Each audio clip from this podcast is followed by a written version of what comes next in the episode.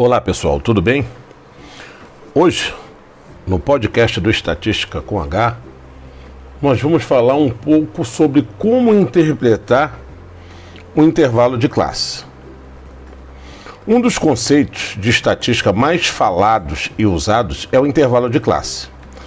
Independente da proximidade com o assunto, a maioria das pessoas já se deparou com esse termo. Quer seja na época de eleições, para prever a probabilidade de eleição de um determinado candidato, ou até mesmo na previsão de novos casos de pandemia, como a que nós vivemos com o Covid-19. Exemplos onde também é possível trabalharmos com o que chamamos de margem de erro. São essas situações. Observe também que em um exame de sangue, onde o valor de referência usado pelo médico se encontra em uma faixa de valores, ao analisar o produto a ser comprado, comparando o seu tempo médio de vida que se apresenta em uma faixa de valores, e na, isto nada mais é que o um intervalo de, de, de confiança. É verdade, nós estamos verificando uma margem de erro. Mas o que essa faixa de valores que nós chamamos de margem de erro, significa, afinal? Bem, quando fazemos um estudo, é praticamente impossível que consigamos abordar toda uma população. Como, por exemplo, imagine se você quisesse fazer uma pesquisa com todos os colegas de trabalho da empresa onde você trabalha. Então, por população, entendemos como um grupo alvo de uma análise, de uma pesquisa. Por exemplo, no caso das eleições, todos os habitantes de uma cidade, estado ou país. Para o caso dos produtos, todos os equipamentos fabricados de uma determinada marca em um determinado período de tempo. Por essa razão, imagine como seria difícil abordar toda a população para chegarmos a uma conclusão. Seria gasto muito tempo, o custo seria mais caro e ainda assim teria possibilidade de de alguém ficar de fora por um motivo ou outro. Por exemplo, se você pensasse no caso de pesquisar todos os seus colegas do seu local de trabalho, certamente haveria alguém que no dia da pesquisa não iria por questões de saúde, ou por estar de férias, ou por estar de licença, e por aí vai. Fazendo assim com que dessa forma não fosse possível pesquisar todas as pessoas. Então, por isso são feitos recortes amostrais da população. A amostra, para quem não lembra, trata-se de uma proporção, uma parcela da população. E a partir dessa amostra, encontramos nossos resultados de interesse. Por exemplo, o produto no qual estamos querendo avaliar, a duração seja uma lâmpada a fim de saber se ela atende a um tempo mínimo esperado de duração e, consequentemente, ser aprovada para fabricação. Assim, nosso objetivo será avaliar o tempo médio de duração da lâmpada. Bem, mas qual confiança temos nesse resultado? Se tivéssemos estudado toda a população, nossa confiança seria total, ou seja, 100%. Mas qual a confiança do resultado da amostra? Se, ao realizarmos testes, observando o tempo médio de duração dessas lâmpadas para duas diferentes amostras e observarmos que, para uma amostra, o resultado da média foi mil horas e para outra, 1.200 horas, o que isso quer dizer sobre a nossa estimativa? Temos uma pesquisa ruim? Seria isso? Bem, para responder essas perguntas, ao invés de se estimar o parâmetro, isto é, o tempo médio de duração dessa lâmpada, estima-se o intervalo de estimativas prováveis. Esse intervalo, chamado de intervalo de confiança, determina a confiabilidade de uma estimativa. O quanto essas estimativas são prováveis é determinado por um coeficiente de confiança. Bem, mas e como não interpretar esses resultados?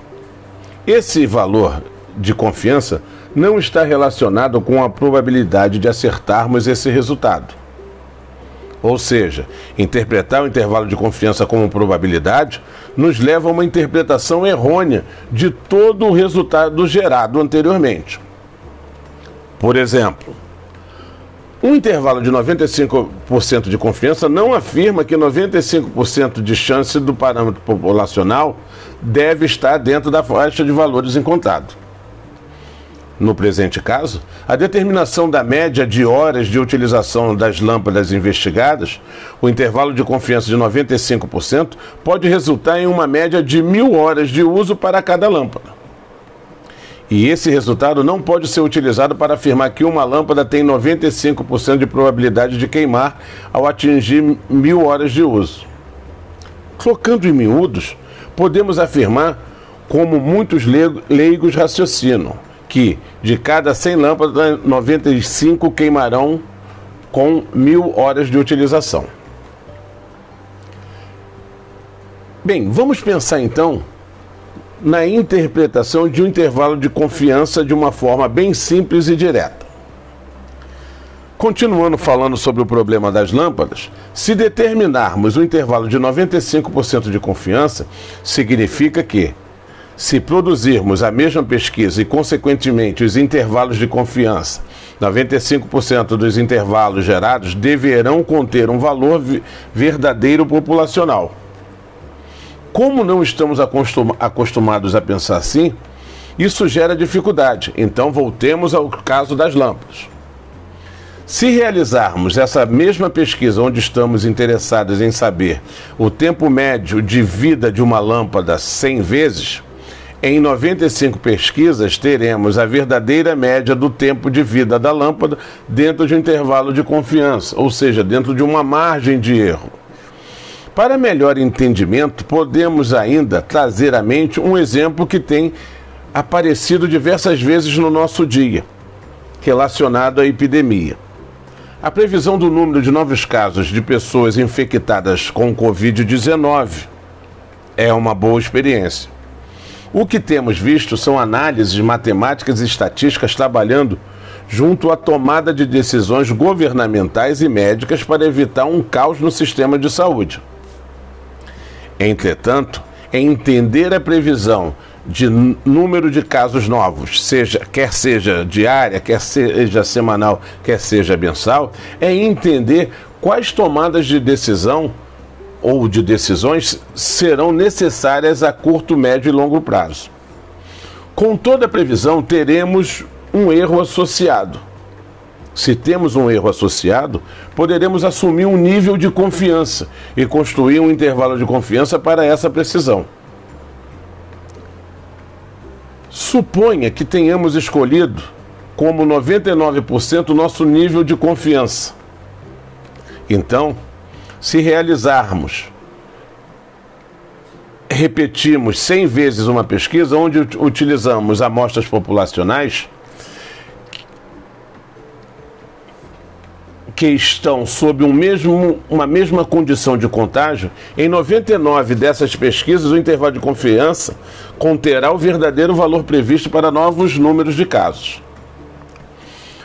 Bem, Devido a essa dificuldade de interpretação entre a estatística, é mais fácil, mais simplório para alguém que está apresentando seus resultados deturpar o significado real do intervalo de confiança para um maior entendimento das massas.